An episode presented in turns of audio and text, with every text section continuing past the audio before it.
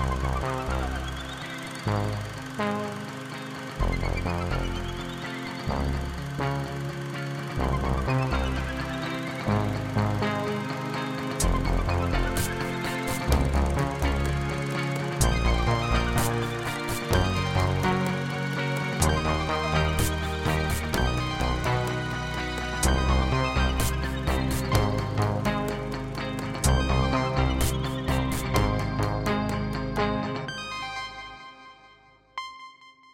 Chères auditrices et auditeurs, bienvenue dans un tout nouvel épisode de la balade de diffusion de Cinébule, euh, animé par moi-même, Zoé Prota, et propulsé par le talent des membres de la rédaction de la revue de cinéma Cinébule. Donc, euh, c'est notre balado-diffusion de fin d'année. C'est le balado-diffusion le plus festif de l'année. Donc, wouhou! Euh, je vous l'avais annoncé dans l'épisode précédent. Donc, on fait de la, du rétrospectif aujourd'hui parce que si nous venons d'entrer en 2019, nous venons surtout tout juste d'enterrer 2018. Donc, c'est le moment euh, de discuter de nos meilleurs films de l'année, moi-même et les membres de la rédaction aujourd'hui. Euh, tout le monde, tous les membres de la rédaction ne sont malheureusement pas là aujourd'hui, mais nous sommes tout de même une, une belle tablée de six. Donc, euh, j'ai avec moi Frédéric Bouchard. Bonjour. Bonjour. Marie-Claude Mirandette. Bonjour. Luc Laporte-Rainville. Bonjour. Jean-Philippe Gravel. Bonjour. Et notre euh, rédacteur en chef, Éric Perron, est avec nous aujourd'hui. Allô, Éric. Salut. Donc aujourd'hui, la structure est simple. Pendant environ une heure, on va vous annoncer en direct et donc dérouler euh, notre palmarès cinéma euh, de l'année 2018. Je précise que ce palmarès n'est pas encore public pour nos tout premiers auditeurs, ceux qui nous écoutent là, juste au moment où la balado-diffusion est disponible sur le web. Donc, vous êtes vraiment dans la, dans la primeur. Et ce, qui, ce que je dois dire également, ce qui est vraiment le, le, piment de tout ça, c'est que autour de la table, c'est juste Eric et moi qui sommes à connaître d'avance ce palmarès. Donc, nos collègues ici, ils sont plongés volontairement dans le noir le plus absolu. Ils vont découvrir le tout en même temps que vous. C'est pas beau, ça. Ils savent qu'ils vont devoir parler de films, mais ils savent pas lesquels, ils savent pas où. En tout cas, le noir le plus total. Donc, autant vous le dire tout de suite, euh, certains font des top 10, certains font des top 20, voire même plus, mais nous, à Cinébule, eh bien, on fait un top 7. Donc, pourquoi les paris sont ouverts, pourquoi on fait un top 7. Certains ont évoqué une référence à l'art qui nous occupe, donc le septième en l'occurrence. D'autres ont tout récemment pensé aux sept jours de la semaine. C'est peut-être une théorie à creuser, on ne sait jamais. Donc un top 7, c'est un peu ce qui fait notre charme, notre mystère. Donc euh, afin de dissiper tout de suite euh, tout soupçon de conflit d'intérêts de malversation, j'aimerais, Eric, que tu nous expliques un peu en fait Comment, on calcule le top de cinéma de fin d'année de Cinébule? Comment, ça, comment on arrive au résultat, en fait? Alors, d'abord, euh, dire que ça fait à peu près une dizaine d'années qu'on fait ce petit jeu-là à Cinébule. Euh, les membres de l'équipe euh, de la rédaction sont libres de participer ou non. Les personnes qui ne participent pas considèrent simplement qu'ils n'ont pas vu assez de films majeurs durant l'année. Pour faire des choix qu'ils considèrent éclairés. Choix, oui. Absolument. Et donc, c'est volontaire. Il s'agit de déterminer en ordre les sept meilleurs films vus au cours d'une année parmi ceux sortis en salle, Mm-hmm. documentaires aussi bien que fiction, parce que les deux sont équivalents. Et pourquoi sept, on a parlé un peu. Dix, ça nous semblait beaucoup. C'est presque un excellent film par mois. Cinq, c'est assez peu. Hein? Ce Ouais. serait assez déchirant. Et euh, si ça vous tente, tu l'as évoqué aussi, euh, d'associer ce chiffre au septième art, eh bien, c'est euh, oui. libre à vous. Pourquoi sortir en salle? Parce qu'une sortie salle implique que le film sera disponible, sauf exception, sur d'autres plateformes de diffusion par la suite, ce qui n'est pas le cas de la majorité des films programmés, par exemple, dans les festivals. On estime que le public doit aussi avoir accès aux films dont on parle.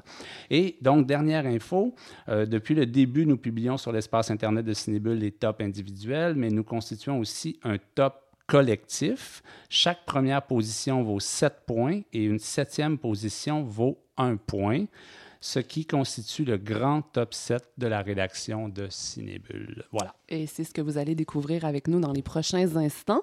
Donc, comme je vous l'ai dit, on va dérouler le top par le bas parce qu'évidemment, il faut garder le suspense jusqu'au bout. Donc, euh, rendez-vous dans quelques instants pour la septième position.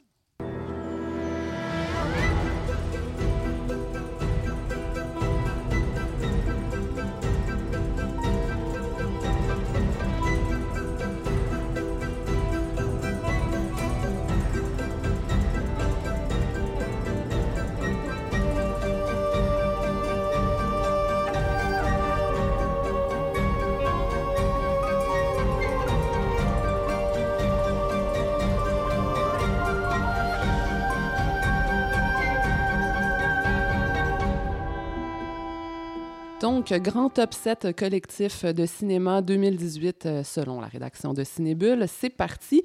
Je me charge moi-même de la septième position. Euh, je m'en charge moi-même parce que cette septième position est étonnamment mon, numéro un personnel.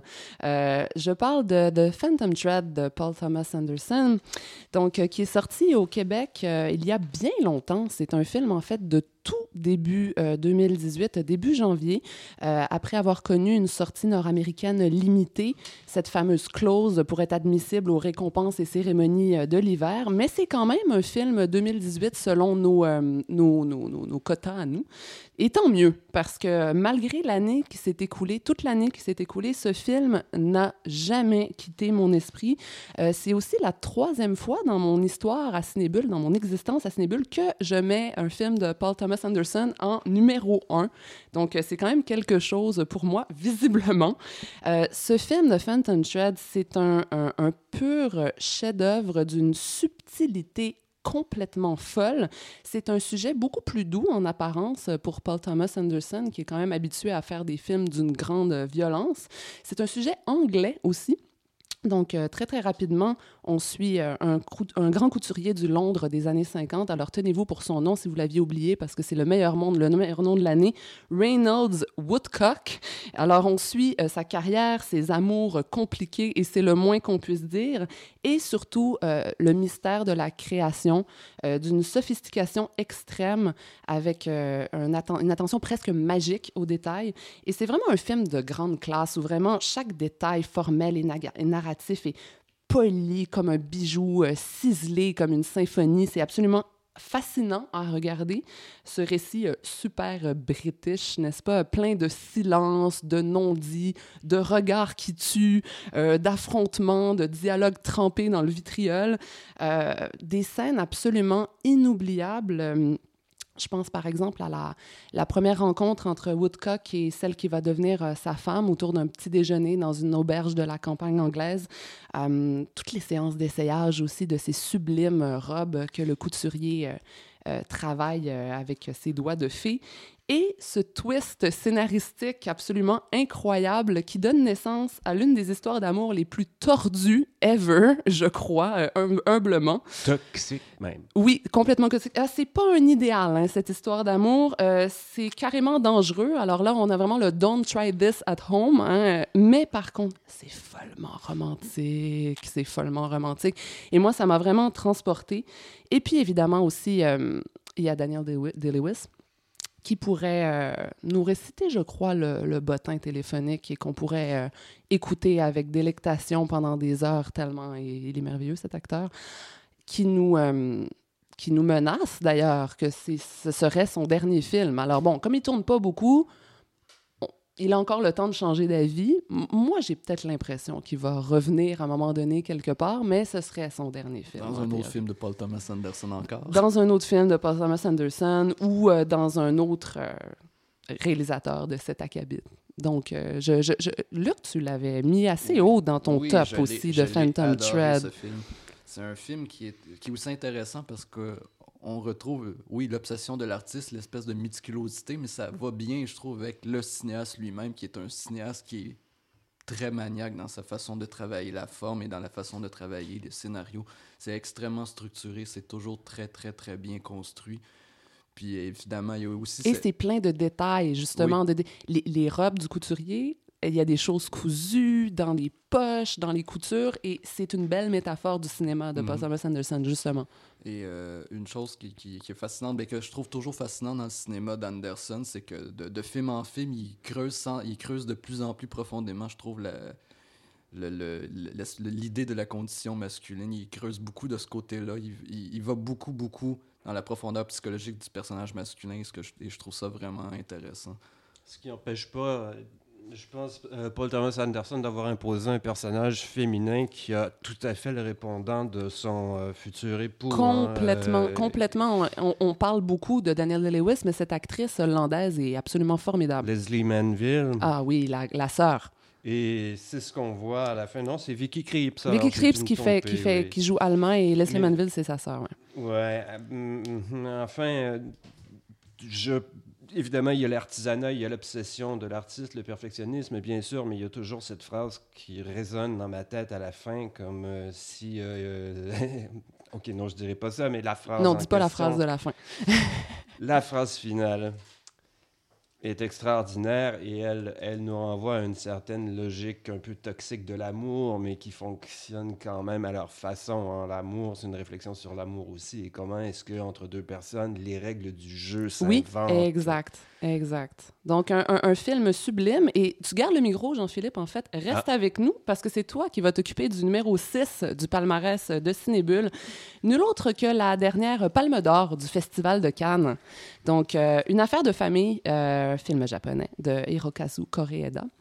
Euh, c'est un mélodrame, n'est-ce pas? Euh, il continue sa manière de filmer et la famille et les relations humaines dans un grand récit plein d'émotions. Qu'est-ce que tu en as pensé de cette Palme d'Or? Je trouve que c'est un extraordinaire film social, en fait. Euh, alors, en établissant le palmarès, bon, évidemment, il y avait cette hésitation, n'est-ce pas? Parce que cette année, on a vu au moins deux grands films de famille. Il y a celui-là, Une affaire de famille, et il y a euh. Et finalement, j'ai opté pour la complexité, pour le film qui me hante le plus, le film que je vais probablement revoir cette année une ou deux fois, pour voir comment ce groupe, comment on a quelque chose, une puissance de la mémoire, du souvenir dans cette famille d'exclus, mais qui fonctionne vraiment comme les six doigts de la main, je dirais, et qui lentement va euh, se déliter parce que euh, les fondations sont quand même criminelles. Ils vont se faire attraper. Ils ont adapté, adopté une fillette euh, négligée par ses parents, comme sans doute ils en ont adopté d'autres de cette façon-là. La vraie nature de, de, de, la famille apparaît dans la, la dernière 40 minutes du film environ. Pendant, il y a tout un suspense aussi qui est mis en place sur la nature des liens qui unissent ces êtres humains. Oui, en effet, euh, mais on les voit unis comme ça pendant les deux tiers du film et effectivement pendant le dernier tiers, tout bascule, tout, tout est remis en question. Euh, le, le suspense n'est plus du côté quand, on- quand est-ce qu'on va les attraper, mais Oui. finalement quelle est la vraie histoire derrière ça? Exact. Et euh, on est pris à finalement à avoir éprouvé beaucoup de sympathie euh, pour certains personnages qui sont quand même dans le gris total, euh, qu'on n'estimait pas l'être à ce point. Et on se repose la question fondamentale, bien sûr, de savoir, ben, en fait, qu'est-ce que c'est une vraie famille? Est-ce que c'est les gens que tu as choisis? euh, ou euh, les, ben, Les liens du là sang. où tu es né, en fait, euh, Mhm. les liens du sang? Dans un Japon contemporain, donc je crois depuis au moins Ozu, hein, le, cinéma japonais social euh, voit les valeurs euh, du Japon, surtout l'idée de groupe, beaucoup se déliter graduellement. On est devant un très très grand film euh, sur, sur ce plan-là, un film choral où on passe du point de vue de l'un à l'autre, de l'histoire de l'un à l'autre. En tout cas, c'est plein à craquer de, d'humanité et de trouble, ce film, je dirais. C'est à revoir absolument. Certains ont invoqué un peu euh, peut-être le fait que ce soit une palme d'or assez consensuelle. Qu'est-ce que tu en penses? Bah, j'avoue que je, c'est un, film, c'est un film bienveillant et ça, c'est rare. Les films bienveillants qui montent euh, les sommets là, des, des palmarès. ben, une fois de temps en temps, ça peut pas faire de mal. Tout Euh, à fait. Tout à fait. J'avoue que les idées de palmarès, on, on est en train de parler de palmarès ici, mais que de manière générale, euh, palme d'or, pas palme d'or, en fait, pour moi, c'est un ticket pour avoir la distribution d'un bon film étranger ici. Euh, c'est- quelque chose qui va permettre de voir des films surtout. Euh, ce n'est pas quelque chose qui va nécessairement conditionner euh, l'expérience que je vais en avoir. Alors, ça vient, moi, comme une arrière-pensée. Ah, c'est la palme d'or, ça aurait pu être Mhm. autre chose. Mhm. Quelques réactions sur euh, une affaire de famille? Ben, quelque chose de, de- dans, dans la facture aussi de. euh, tu parlais d'Ozu et de cette espèce de, de réalisme japonais, de la espèce de nouvelle vague des années euh, 50 qui, qui était euh, assez réjouissante. euh, Oui, dans euh, cette façon très euh, euh, frontale de Oui, montrer c'est assez les cru. et C'est assez et c'est- cru, c'est oui. un Japon très pauvre aussi. Oui, c'est pas du tout. C'est quelque chose euh, qu'on voit oui. très peu, généralement, du moins dans les films qui nous arrivent ici en Occident. Mhm. Euh, une vie euh, extrêmement simple, quoi. Mhm. Et c'est, je, je trouvais que c'était un, un aspect intéressant. Tout à coup, on voit un autre Japon Oui, euh, exact. qui est en dehors de la technologie, Oui, qui est en dehors des de tours, cette euh, fascination des de, grandes oui, villes. de l'espèce d'urbanité euh, extrêmement moderne. Et là, on est euh, dans, dans la vie des petites gens qui habitent dans une espèce de petit pavillon. euh, euh, et et c'est vraiment euh, dans les liens qui se tissent entre eux euh, qu'on découvre une humanité que, qu'à l'évidence, euh, chacun individuellement n'a pas trouvé ailleurs. Oui. Et c'est ce groupe-là, complètement disparate, euh, rattaché par euh, probablement un besoin euh, de lien Oui, qui n'ont pas nulle part. Et euh, on se dit, euh, est-ce que ce lien-là, parce qu'il n'est pas euh, celui du sang et qui se construit sur des bases, euh, on pourrait dire moralement parlant, euh, Assez disons, douteuses, assez, oui. assez- oui, mais ils ont du lien quand même, et c'est ça qui est important. Bon, ben, c'était notre film bienveillant du top 7 de, de, de, de parce que là, maintenant, le numéro 5, c'est encore moi qui m'en charge, et euh, c'est vraiment pas un film bienveillant. Donc, euh, c'est euh, notre rédacteur en chef, Éric Perron, qui l'a dit tout de suite, il fallait que ce soit moi. Alors, pourquoi il fallait que ce soit moi, le numéro 5? Eh bien, parce que la Russie, évidemment, donc, euh, Faute d'amour de Andrei Tsakintsev, euh, le cinquième long métrage de la véritable locomotive du cinéma russe actuel, du moins ici, euh, de ce bord de l'océan. Euh, c'est presque le seul, en fait, dont on réussit à voir les films de manière euh, classique, et c'est bien dommage. Euh, Faute d'amour, qui a été lui aussi euh, lancé à Cannes, mais en 2017, donc l'année d'avant, euh, prix du jury à Cannes en 2017. Il nous est arrivé sur nos écrans euh, ici au Québec en février dernier. Euh, c'est un grand drame, évidemment. On fait jamais dans le léger euh, avec euh, Tiagintsev.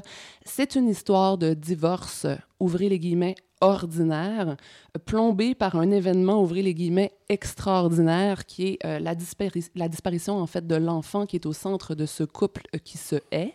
Ils se haïssent aujourd'hui. Se sont-ils jamais aimés? Sûrement pas. C'est la grande question du film. Donc, euh, Faute d'amour, c'est un drame familial euh, qui vient tout de suite après le grand film politique de Tsakintsev, euh, Léviathan, euh, qui est d'ailleurs mon numéro un, je pense, il y a deux ou trois ans.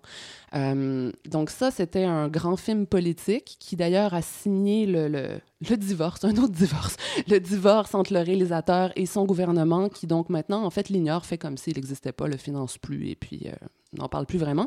Donc, il a été rejeté par les autorités politiques de son pays avec un récit qui était très engagé. Ici, il revient à quelque chose de plus simple, euh, beaucoup plus subtil. C'est beaucoup moins grandiose que, que Léviathan, euh, Faute d'amour. C'est plutôt de la petite musique vénéneuse, style Elena, l'autre film d'avant de Tsakintsev.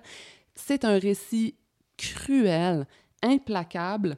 Euh, toutes les constituantes classiques du cinéma de Tsakintsev sont là. Donc, on a des plans séquences euh, extrêmement cadrés, d'une beauté euh, glaciale. On a un rythme de dialogue complètement essoufflant, très, très, très exigeant pour ces acteurs euh, tournés avec euh. On a une vision pessimiste, c'est le moins qu'on puisse dire, des rapports humains. Donc, c'est vraiment du Tsakintsev pur jus. Donc, conclusion, au premier, au premier abord, quand on voit Faute d'amour, on se demande est-ce que c'est est -ce que c'est un film de plus? Est-ce que c'est, mettons, une belle continuité, mais pas nécessairement euh, une pierre vraiment angulaire? Mais non, c'est un film qui est extrêmement obsédant. Donc, encore une fois, c'est un film qui reste et c'est vraiment un coup de maître et c'est un film très oppressant. euh, qui, qui donne des sentiments vraiment qui durent chez le spectateur. Euh, c'est d'une grande audace aussi na- narrativement parce que le mystère ne sera jamais résolu, il faut le dire. hein. C'est comme une constante du top 7. Vous allez voir, il y a des mystères non résolus. On va en voir plein d'autres. Et des scènes inoubliables. Alors, la scène de dialogue entre la mère et sa propre mère, donc la grand-mère, d'une cruauté mentale, mais c'est complètement dingue. Les personnages sont terribles et on, touche vraiment à des zones taboues, donc justement le désamour familial. Euh, pour le spectateur, l'effet est vraiment saisissant. Ça reste un, un, grand, un grand Tsakintsev. Quelqu'un veut embrayer là-dessus? Ben, moi, je veux juste euh, aller dans, dans ton avis sur le fait que moi aussi, je suis en termes de continuité, parce que moi, j'avais pas particulièrement apprécié Léviathan. C'est très over the top, hein, ouais, Léviathan. ouais, mais je sais pas qu'est-ce qui s'est passé avec Faute d'amour, mais là, il y a quelque chose. qui Là, il t'a eu. Oui, il m'a eu, puis il, euh, le, le- le personnage de l'enfant, qui est comme une espèce de présence fantomatique tout au long du film, même s'il est là juste dans les 20-25 premières minutes. Ouais. c'est quand même quelque chose de très intéressant aussi. Tu as, mentionné la scène avec euh, quand ils vont chez la belle-mère. C'est euh, une, C'est- scène- une scène qui est assez marquante dans le film. Non, c'est complètement Mais je inoubliable. ne saurais pas quoi m'expliquer qu'est-ce qui a fait que dans Faute d'amour, euh, ça a été plus marquant pour moi que Léviathan. Je, je- je- je- Puis il y en a- il y, en a un sous-texte engagé quand même Oui, sur la fait, Russie ça, je suis tout à fait- fait contemporaine. d'accord. Quand j'ai oui, dit, oui, euh, oui. c'est pas son grand film politique, Mais, mais ça reste très universel. En fait, même temps, on parle de, de, de, de, de sentiments qui sont tout à fait universels. Il faudrait pas non plus euh, rejeter toute la faute sur la Russie contemporaine. Alors, euh, L'ironie, oui, justement, comme ça, si je peux intervenir, Oui, c'est que ici, dans la recherche d'un enfant disparu, autour d'eux, il y a un appareil social qui a l'air d'assez bien fonctionner pour ce qui est d'essayer de retrouver l'enfant. c'est des, volontaires, en fait. C'est des asso- associations de volontaires. Oui. Euh, sauf que, ben, c'est ça. Ici, la corruption, elle est dans le couple, elle est dans la famille. Euh, oui, c'est oui. là qu'on, euh, c'est là qu'on cherche le verre dans le fruit, là, alors que Léviathan, c'était peut-être un peu la perspective inverse. Oui, exact. Frédéric, c'est à ton Non, mon tour. tour. Oui, Oui. c'est à ton tour. En quatrième position, moi, je suis vraiment jalouse. Je, je ah tiens oui, à le ah dire. oui, t'es jalouse. Parce que c'est un film qui me tient vraiment, vraiment, vraiment à cœur.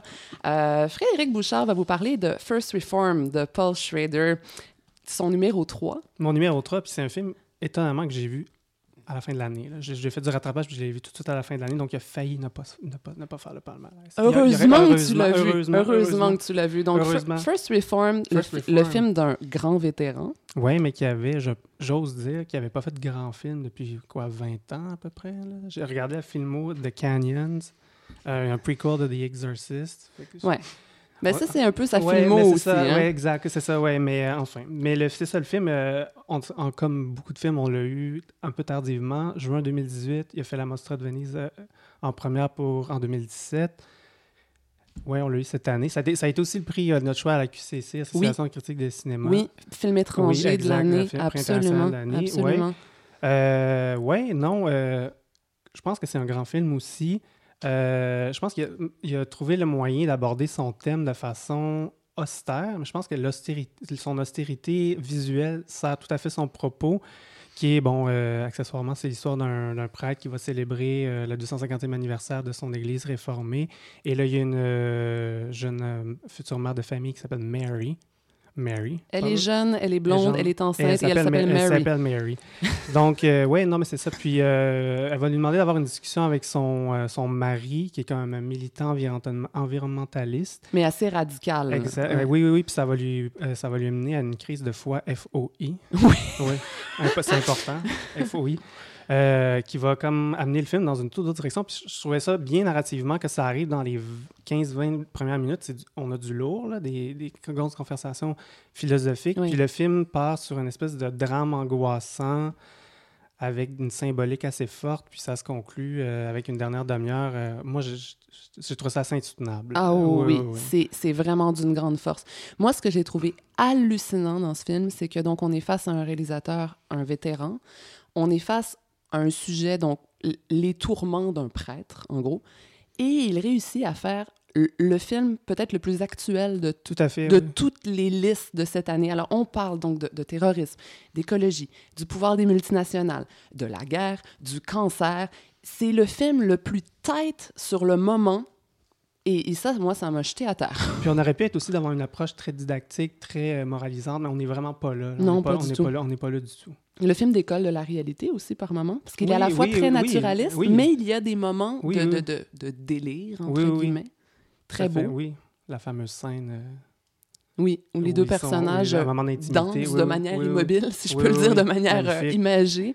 Et puis, euh, on a vraiment, encore une fois, un film très subtil, où tout est vraiment finement... euh, les, les- les comédiens, C'est ça, j'allais j'allais c'est des ajouter performances Ethan très... fi- Hawke. Oui, oui, Ethan oui. Hawke est absolument stupéfiant, mais il sera peut-être pas nommé aux Oscars, parce que c'est trop euh, euh, subtil comme oui, oui. Et- performance. Et, le film est quand même assez, euh, est, est beaucoup trop, je pense, euh, hermétique pour euh, les membres de l'Académie. Ouais, c'est un petit peu, ouais. Des réactions sur First Reformed?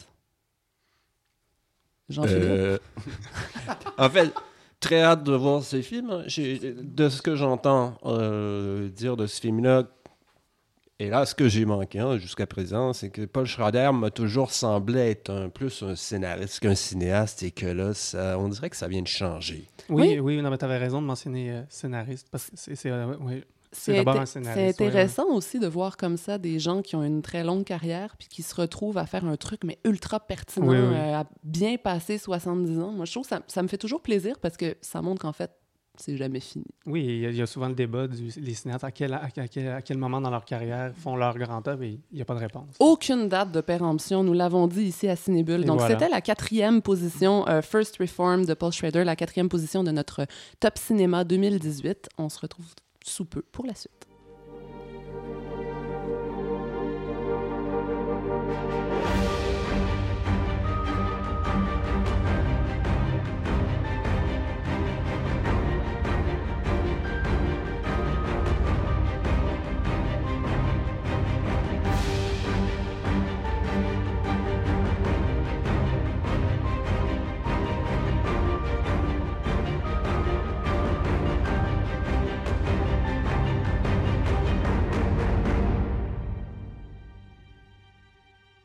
Alors, comme notre rédacteur en chef euh, Éric Perron vient de nous le dire, c'est le podium maintenant, les trois dernières positions du top euh, cinéma 2018 par euh, la rédaction de la revue Cinébule.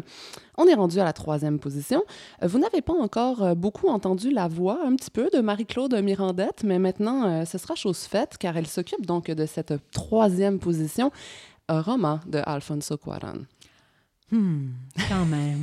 Eh un oui. film que j'ai vu il n'y a pas longtemps, il y a quelques jours à peine.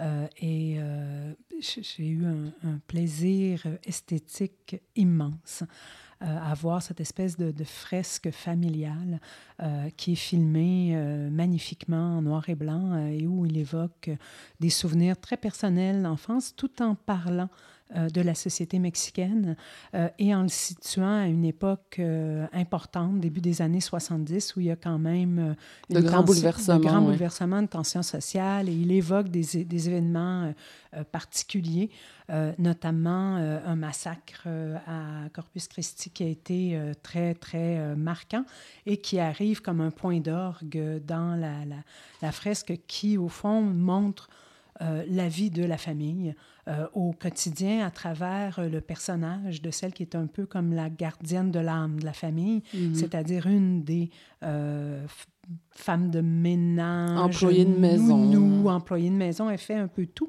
Et euh, on, on sent chez ce personnage, chez cette Chloé, une espèce de, de force tranquille, euh, avec un sourire euh, tout le temps, qui est vraiment là et qui est le lien euh, entre les, euh, les membres de la famille. On sent cet amour qu'elle a pour les enfants qui est assez euh, fantastique. Et on entre dans cette bulle familiale qui est vraiment l'univers des femmes et des enfants, Mhm. où tout à coup, le père fait une petite entrée, mais on en parle de ce père, mais il est euh, pas souvent là. Il disparaît Euh, très et il vite. disparaît très rapidement.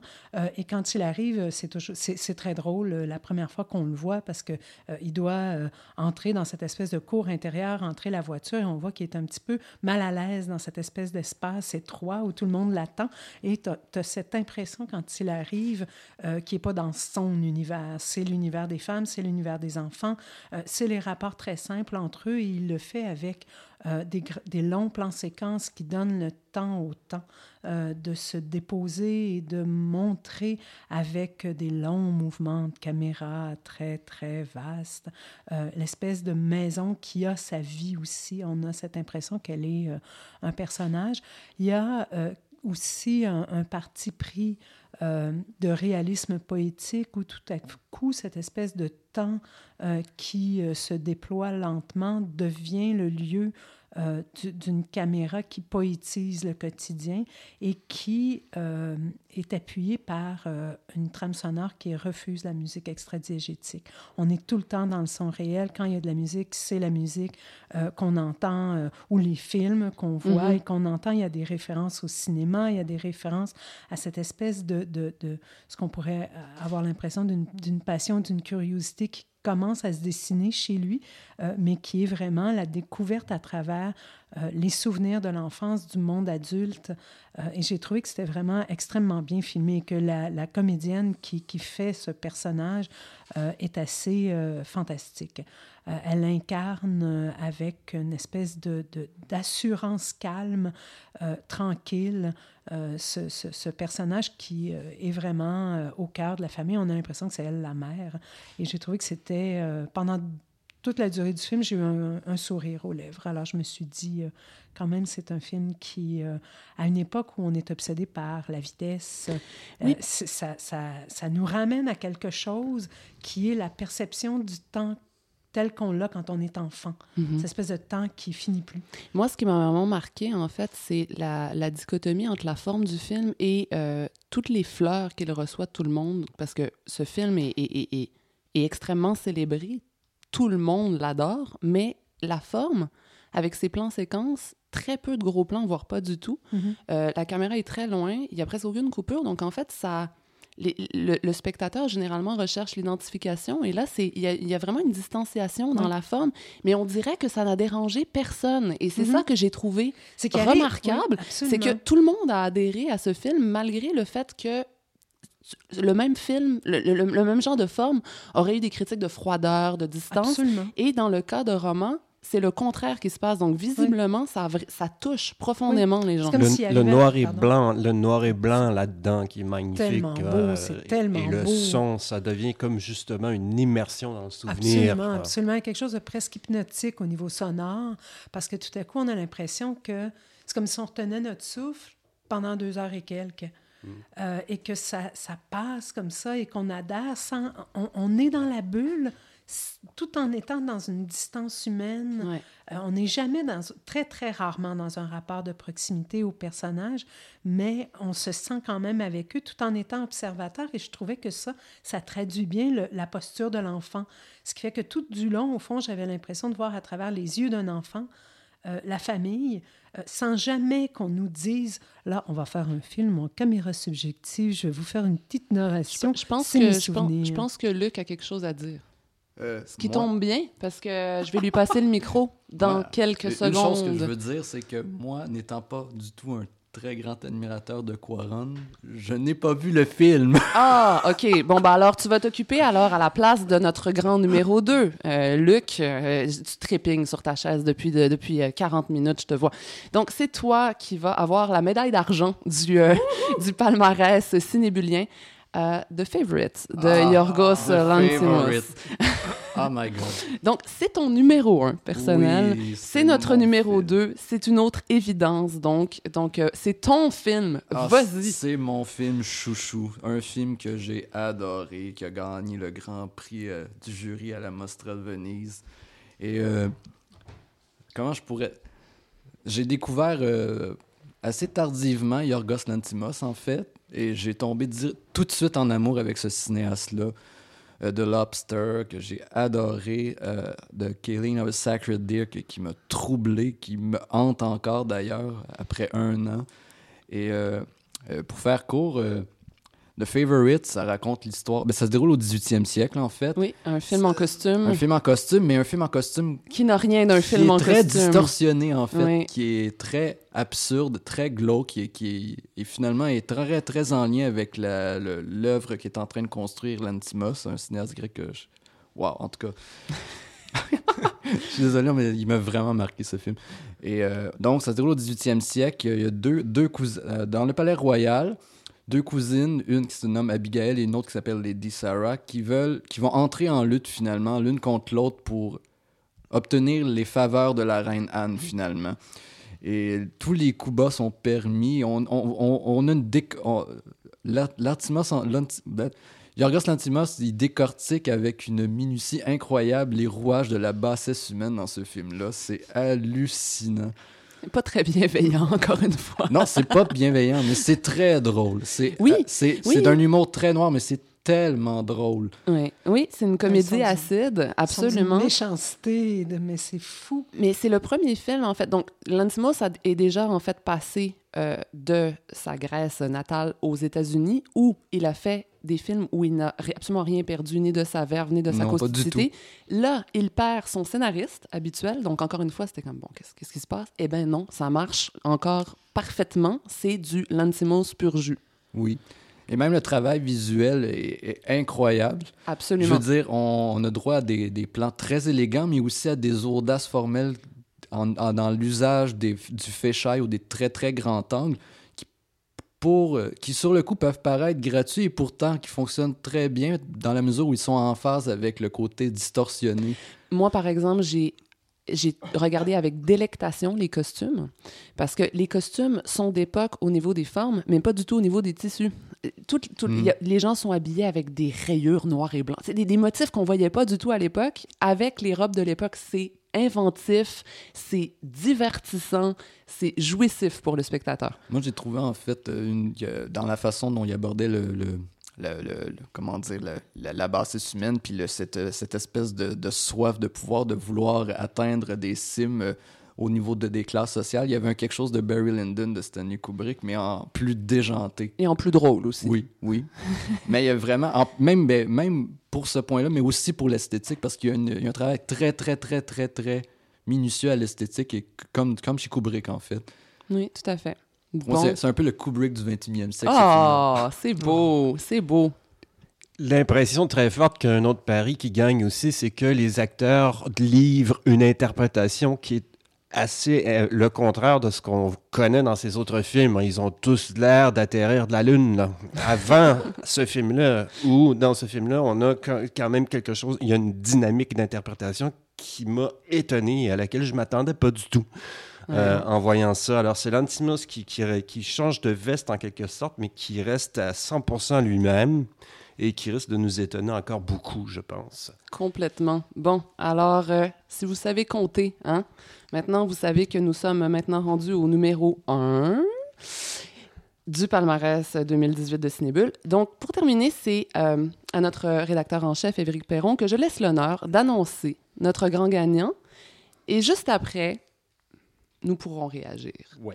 Alors, avant de dévoiler le grand gagnant, euh, simplement vous rappeler quelques titres des années précédentes, donc les numéros Ah 1. oui, À partir de 2011, The Tree of Life, Une séparation, 12 Years a Slave, Mommy de Xavier Dolan, Force majeure, Le Fils, Tony Erdmann.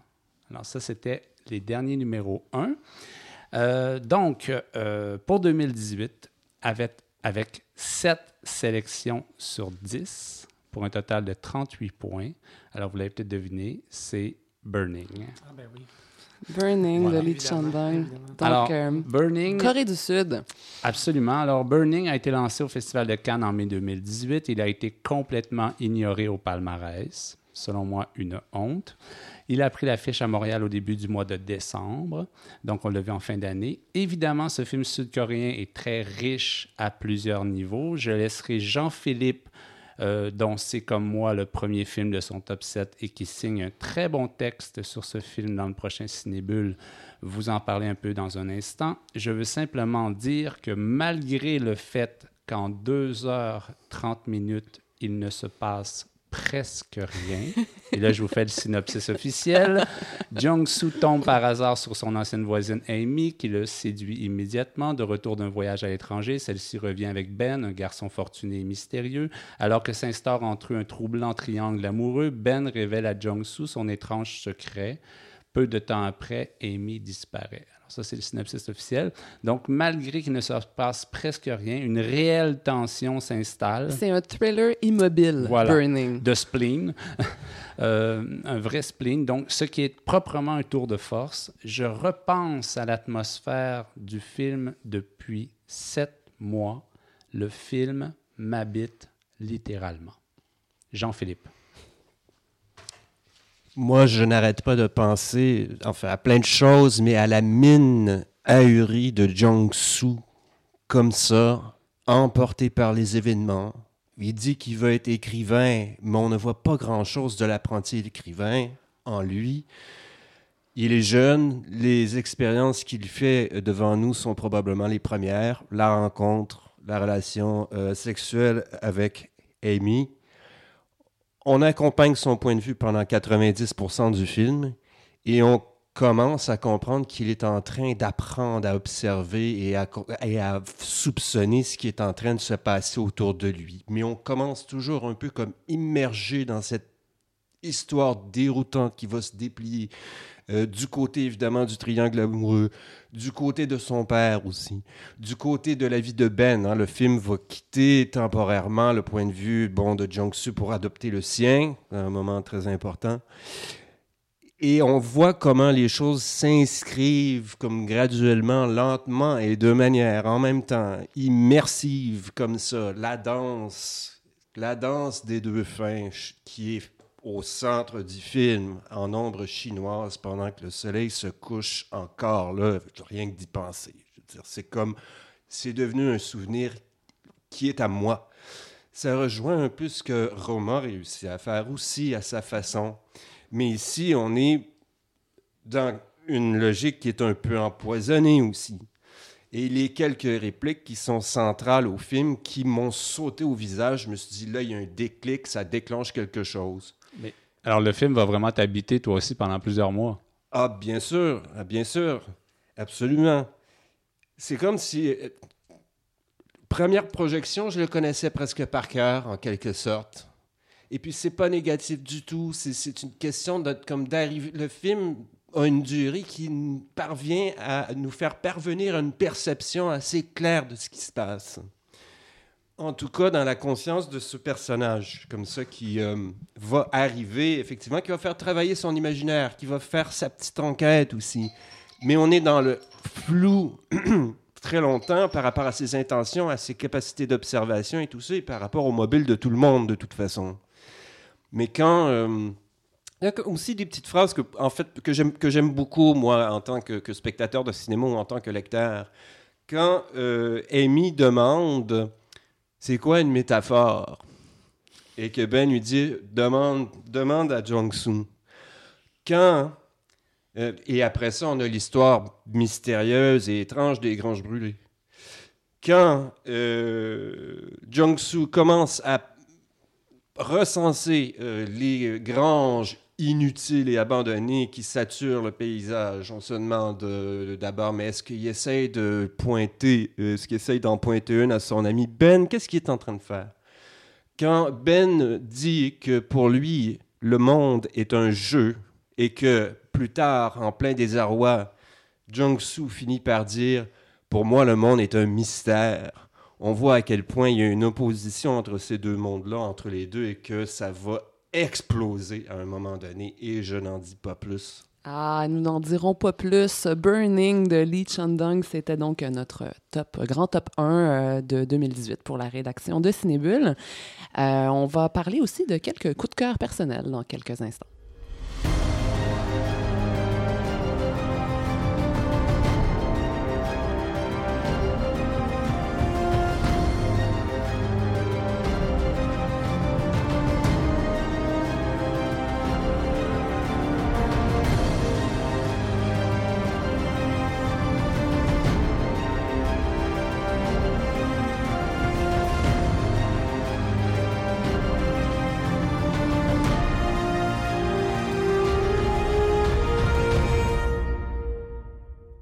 Donc, vous connaissez maintenant le fabuleux euh, Top Cinéma 2018 de la rédaction de Cinébule.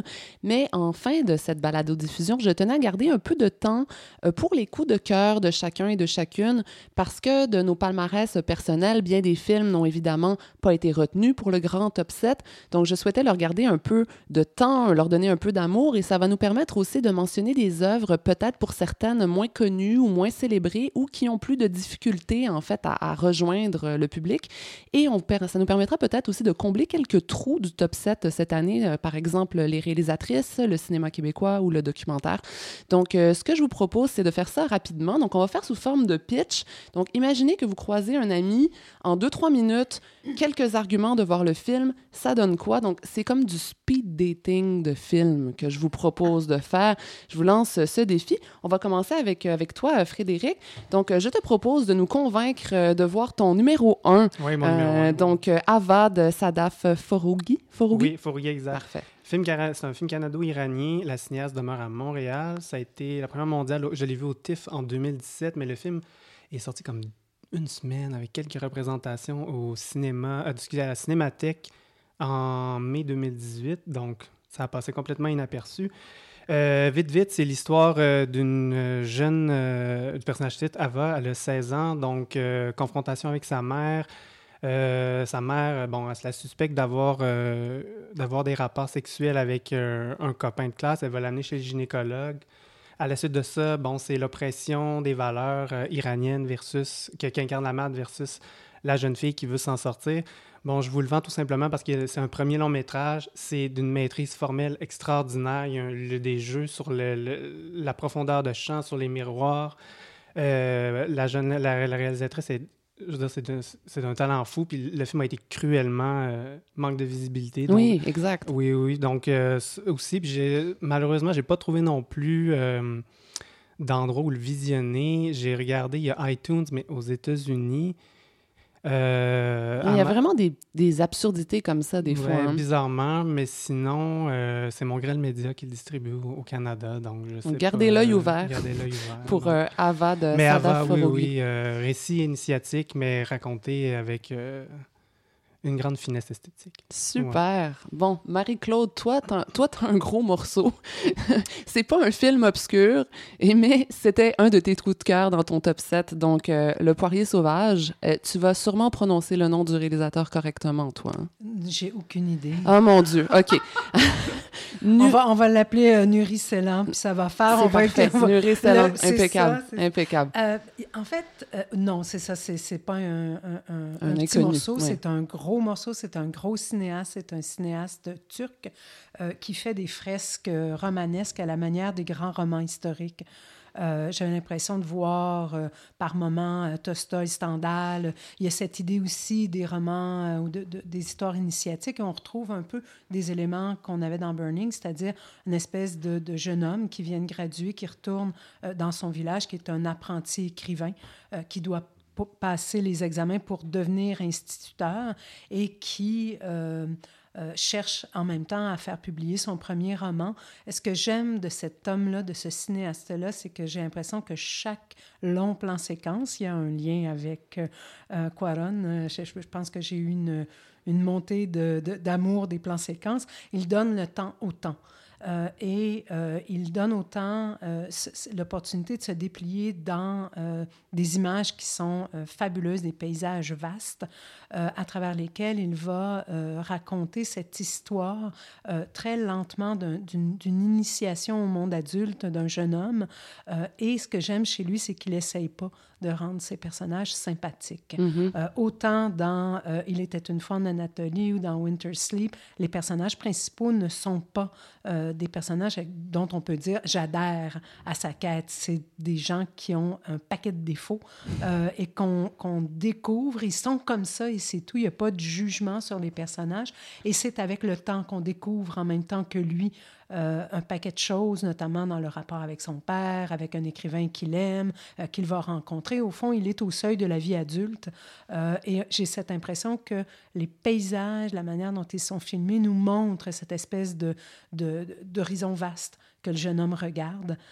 Et, et je trouve qu'à travers des histoires très personnelles, il parle beaucoup euh, d'une Turquie qui est à la croisée des chemins euh, et qui, euh, entre retour vers un traditionnalisme et modernité, se cherche. Un, un autre, un autre truc qui lit beaucoup de films dont on a parlé autour de la table aujourd'hui, le rapport entre un récit intime, mais un, propos sur la société aussi. C'est quelque chose qui revient Et vraiment je trouve que c'est très bien équilibré chez lui avec des images fabuleuses. Luc, c'est à ton tour. Euh, je te tends un film dont nous avons déjà beaucoup parlé, mais dont la parole jusqu'à présent était exclusivement féminine. Donc, euh, tu vas maintenant nous parler euh, des salopes ou le sucre naturel de la peau de René Beaulieu. Oui, mon film québécois de l'année, qui Oui. est également le numéro 2 dans mon top. euh, Exact, ton numéro 2. euh, c'est un film qui a été présenté en première mondiale au TIFF. un film que j'ai trouvé audacieux et qui raconte l'histoire, en fait, rapidement de Marie-Claire, qui est une universitaire qui fait des études en dermatologie qui, et qui tente de lier réaction de la peau et acte sexuel, finalement. Et ce qui est vraiment intéressant dans ce film-là, c'est que, pour une fois, et c'est rare, on n'a pas essayé à faire un corps qui est objet de désir, mais ici, c'est la femme qui s'approprie son désir. C'est un film sur le désir féminin. C'est ce qui est vraiment intéressant. Et c'est un personnage qui vit différentes euh, aventures extra-conjugales, mais c'est euh, des aventures entre guillemets dans la mesure qu'elle vit dans un couple ouvert, on va dire. Oui. Ça, c'est la théorie. C'est- la, la, pratique, c'est- la chose. théorie. Mais donc, ce qui est intéressant, c'est de voir qu'une femme puisse assumer totalement sa sexualité comme ça et qu'on. qu'elle- qu'elle- qu'elle- comment dire Qu'elle euh, ne se sente pas mal à l'aise avec ça, tout simplement. Même si on peut la traiter de, comme dans le, titre le dit, de salope. Et ce que j'ai trouvé aussi intéressant dans ce film-là, c'est la, la, zone grise qui est très, très. euh, qui est et comment dire, la zone grise dans laquelle va, plonger René Beaulieu, au sens qu'il y a un moment où le film va raconter euh, en filigrane une agression sexuelle qui va être commise par un, un collègue de travail de Marie-Claire. Et on- la, la position de, de Marie-Claire sur le sujet va être de ne pas accuser totalement le, le- la personne qui, Mhm. justement, qui a agressé le- la, la jeune étudiante. Et là, on, on essaie comme de nuancer le discours sur le mouvement hashtag MeToo, ce qui va sûrement pas plaire à tout le monde, mais en même temps, ce qui est intéressant, c'est de démontrer qu'il faut faire attention de ne pas tomber dans certaines dérives. Il, y a comme deux personnes qui pour danser le tango, donc... non, non, mais, il y a- non, mais Oui, oui. faut faire, atten- faut faire attention pour pas accuser à tort quelqu'un ou accuser euh, directement quelqu'un sans avoir, avoir des preuves, euh, des grandes preuves ou, euh, ou- tomber de- dans, des, dans, une, dans un procès public ou un lynchage public. Et c'est un peu ça qui. C'est provocateur, mais qui est intéressant, je trouve, dans le film euh, Les Salopes. Mais il y a aussi le refus de la victimisation aussi dans cette Oui. scène-là, qui, qui est super intéressante. Oui, aussi, le refus de la victimisation. Oui, oui, oui. L'idée que la victimisation, est-ce que finalement la victimisation ne va pas justement donner raison à l'autre? Ne doit pas continuer à combattre, et etc. J'ai trouvé ce film, il y avait beaucoup d'éléments de réflexion dans ce film-là qui m'ont vraiment plu. J'invite en tout cas les auditeurs de cette balado-diffusion à aller réécouter le deuxième épisode de la balado-diffusion de Cinébule, l'épisode de- d'octobre, euh, où nous avons euh, parlé des salopes en détail, moi, Marie-Claude et notre collègue Catherine, et nous avions également reçu euh, l'actrice principale Brigitte Poupard, qui était avec nous pour parler du film. Donc voilà. Et puis à toi, Jean-Philippe, pour parler du film qui est euh, ton coup de cœur, mais qui ne- qui ne- qui n'est pas, qui s'est pas rendu jusqu'au top 7, mais qui euh, n'en est pas moins euh, extrêmement intéressant. Moi, c'est une réalisatrice que j'aime énormément, Lynn Ramsey, donc You Were Never Really Here. Exact. Ça, c'est quelqu'un qui mitonne ses films très longtemps, je pense. You Were- Avant ça, c'était We Need to Talk About Kevin. Exact, ça oui. fait presque 10 ans. Ouais. Morven Caller, Ratcatcher, c'est son quatrième long métrage maintenant. Elle produit presque aussi lentement que Kubrick. Euh, ses films laissent une très forte impression. Dans You Were Never Really Here, on est un peu euh, dans le film de genre, mais les codes sont complètement retournés, à part peut-être l'intrigue. Ça tourne autour de Joe, interprété par Joaquin Phoenix, qui est comme une masse de glaise souffrante et écorchée, mais qui fait souffrir aussi beaucoup parce que, bon, abusé dans l'enfance, on a quelques flashbacks. Euh, ancien agent du FBI ou peut-être un agent euh, sous la table encore euh, du FBI ou des services secrets. Un ancien vétéran d'une quelconque guerre du Golfe, c'est un être de peu de mots qui fait la sale besogne. Et on le voit aller, son arme de prédilection étant le marteau. La deuxième moitié euh, du film, ou enfin l'intrigue principale, euh, le voit euh, être engagé par un sénateur en pleine campagne électorale qui lui demande d'aller sauver sa fille de 12 ans d'un réseau de, de prostitution juvénile. Alors, bien sûr, dans l'observation d'un monde corrompu où la politique se mêle au bas fond avec un personnage très euh, renfermé, on pense tout de suite, bien sûr, à, euh, au petit-fils de Travis Bickle de Martin Scorsese. Ce qui est une juste comparaison, mais qui ne doit pas, les attentes ne doivent pas se limiter à ça. Nous n'avons pas de voix off. Nous assistons à un cheminement de conscience, effectivement, d'un personnage très perturbé, mais qui aspire quand même, je pense, à se sauver et à sauver au moins la jeune fille. Et au lieu de la voix off de mur à mur, on est dans ses perceptions, on est surtout dans une bande son qui est peut-être la meilleure de l'année, à mon avis, qui a gagné en tout cas un British Film Award pour le mixage sonore. Euh, on sent comme ça que ça lui vrille directement dans la tête. Et c'est, euh, bref, un peu peut-être oppressant, mais mémorable, inoubliable hein, comme truc. Génial. Euh, Eric, à toi, je te tends le micro. Toi, ta mission, c'est de sauver le documentaire. Euh, ouais. Alors, Luc, a parlé d'un film qui a fait la couverture de mm Cinébule cet mhm. automne, donc euh, Les Salopes de René Beaulieu. Euh, moi, je vais vous parler d'une autre couverture, mais c'était au printemps, et c'est La Maison des Syriens. Je pense que je l'avais mis dans sixième position, sorti au printemps. Donc, on dit souvent qu'un documentaire va, va puiser sa, sa force dans la grandeur de son ou de ses personnages. Eh bien, le personnage de ce documentaire, donc euh, de Nadine Baudet et de Christian Mathieu Fournier, c'est le village de Saint-Ubalde, dans Port-Neuf, qui décide d'ouvrir grand les bras à une famille syrienne. C'est ce comité d'une douzaine de personnes qu'on suit pendant de longs mois à chaque étape de la planification de l'arrivée de ces réfugiés. J'y parlais que c'est important d'avoir un grand personnage, mais parfois il y a des documentaristes qui vont avoir un grand personnage entre les mains, mais qui vont pas nécessairement savoir le traiter ou euh, bien le montrer. Euh, des cinéastes à l'écoute, donc attentifs, respectueux, qui filment un geste, une action collective qui illustre une magnifique leçon d'ouverture. Je pense que c'est un film qui devrait être montré dans toutes les écoles du Québec puisqu'on s'en va beaucoup vers l'immigration. C'est déjà en cours, mais je pense qu'il va y en avoir de plus en plus. Et c'est cette leçon d'un petit village québécois qui accueille des gens euh, qui viennent de l'étranger. Et c'est vraiment formidable. C'est très, très touchant et aussi c'est très émouvant comme film. J'espère que ton souhait sera entendu. et moi, je vais prendre quelques petites minutes très rapidement pour euh, mettre en lumière un premier film, mais qui est complètement à contre-courant de ce qu'on attend d'un premier film.